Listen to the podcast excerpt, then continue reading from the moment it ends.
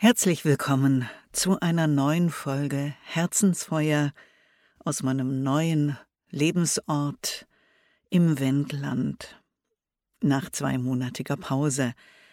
Ich möchte Ihnen in dieser Folge wieder einmal Inga Christensen ans Herz legen, und zwar aus ihrem Langgedicht Alphabet, einer Bestandsaufnahme der Welt, der Wirklichkeit dessen, was wirkt in der Welt, durch die Welt, was die Welt ist, ähm, was wir in der Welt erleben können. Deshalb heißt dieser Podcast die wirkliche Wirklichkeit, eben nicht etwas, über das wir denken oder das wir uns vorstellen oder das wir so analytisch auf irgendwelchen Rechenschiebern hin und her schieben, sondern etwas, das tatsächlich geschieht und Auswirkungen hat und nicht nur eine abstrakte Sache ist.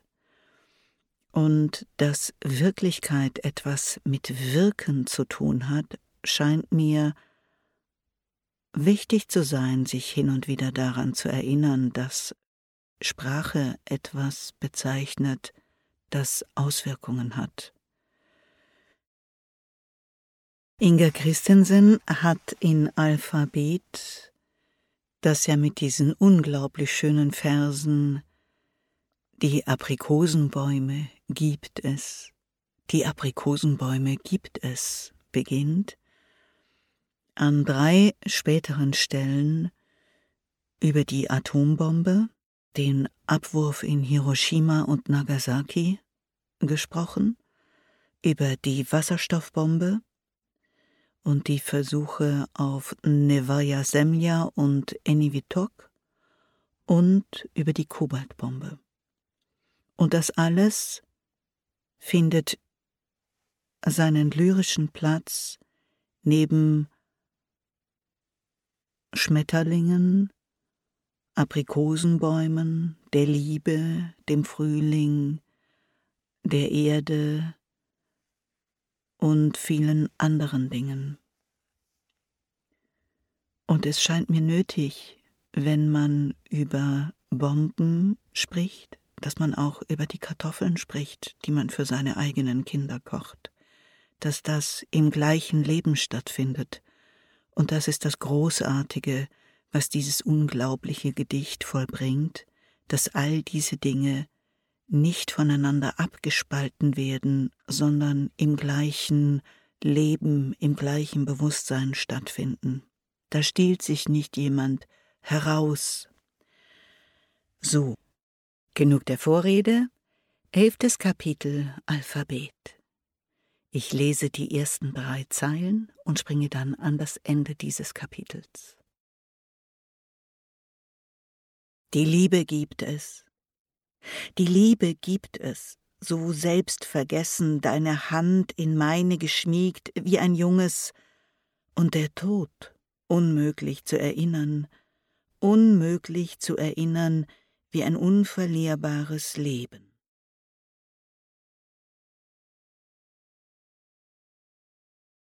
Und später im selben Kapitel Die Wasserstoffbombe gibt es. Ein Gebet darum zu sterben, wie man zu sterben pflegt, eines Tages, bei gewöhnlichem Wetter, ob man nun weiß, dass man sterben muss oder nichts weiß, eines Tages, wenn man vielleicht wie üblich vergessen hat, dass man sterben muss, eines leicht stürmischen Tages, im November vielleicht, während man in seine Küche geht und gerade noch spüren kann, wie schön die Kartoffeln nach Erde riechen, und gerade noch den Deckel drauf tun und überlegen kann, ob man auch Salz dran getan hat, ehe man den Deckel drauf getan hat, und sich gerade noch blitzartig, während etwas Dampf unterm Deckel entweicht, an sein Leben erinnern kann, wie es war und die ganze Zeit ist, während die Kartoffeln kochen, und das Leben von dem man immer gesagt hat, es muss weitergehen, tatsächlich weitergeht.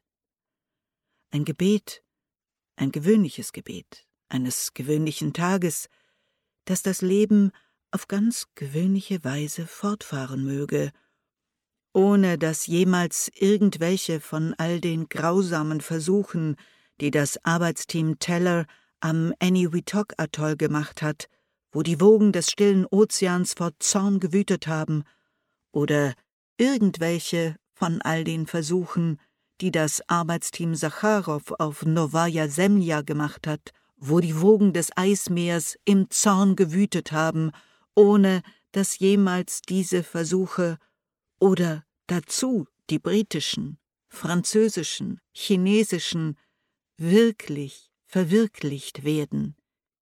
Hier, wo wir noch immer in einer wirklich, wirklichen Welt wohnen, gemessen an der Unwirklichkeit von Novaya Semlja und des Eniwetok-Atolls.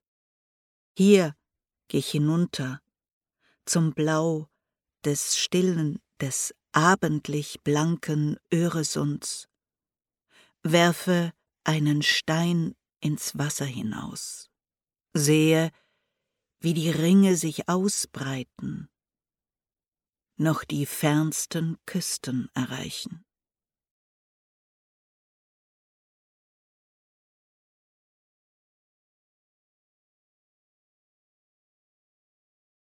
Alphabet ist nach den Prinzipien der Fibonacci-Folge komponiert worden und die Fibonacci-Zahlenreihe ist potenziell unendlich und sie besteht aus Zahlen, die sich jeweils aus der Summe der beiden vorangegangenen Zahlen ergeben, also 1, 1, 2, 3, 5, 8, 13, 21, 34, 55, 89, 144, 233 und so weiter.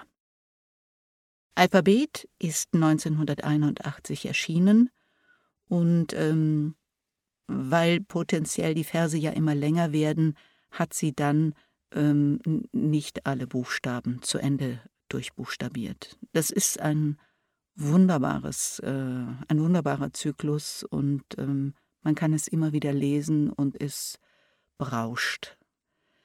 Und das Wunderbare an dieser Stelle, die ich jetzt vorgelesen habe, finde ich, wie sie das alles aufgreift, also wie am Schluss dieser kleine Stein in den Öresund geht und uns klar macht, dass diese Tat bis an alle Küsten der Welt reichen kann. Was geschieht also mit all diesen Atombombenversuchen, die wir angeblich abgeschirmt auf irgendwelchen Atollen machen? Das bleibt ja als Frage stehen, und mit Kriegen, die wir anzetteln, die angeblich woanders sind, und die Frage ist, sind sie nicht doch auch bei uns? Ich will noch den Anfang des nächsten, des zwölften Kapitels vorlesen, und damit verabschiede ich mich von Ihnen. Alphabet, zwölftes Kapitel. Das Leben, die Luft, die wir einatmen, gibt es eine Leichtigkeit in allem, eine Gleichheit in allem, eine Gleichung, die offen bewegliche Aussage in allem, und während Baum um Baum hinaufbraust in den frühen Sommer, eine Leidenschaft, Leidenschaft in allem, als gäbe es für das Spiel der Luft mit dem fallenden Manna eine einfache Modellzeichnung, einfach, wie wenn das Glück massenhaft Nahrung hat und das Unglück keine, einfach, wie wenn die Sehnsucht massenhaft Wege hat und das Leiden keine. Einfach, wie wenn der heilige Lotus einfach ist, weil man ihn essen kann. Eine Zeichnung so einfach, wie wenn das Lachen dein Gesicht in Luft zeichnet. Ich wünsche Ihnen wie immer ein warmes und starkes Herzensfeuer. Möge die Leichtigkeit in ihrer Wirklichkeit gut beheimatet sein und das Lachen die Gesichter ihrer Lieben in die Luft zeichnen. Frohe Ostern, bis zum nächsten Mal. Ihre Ankuren.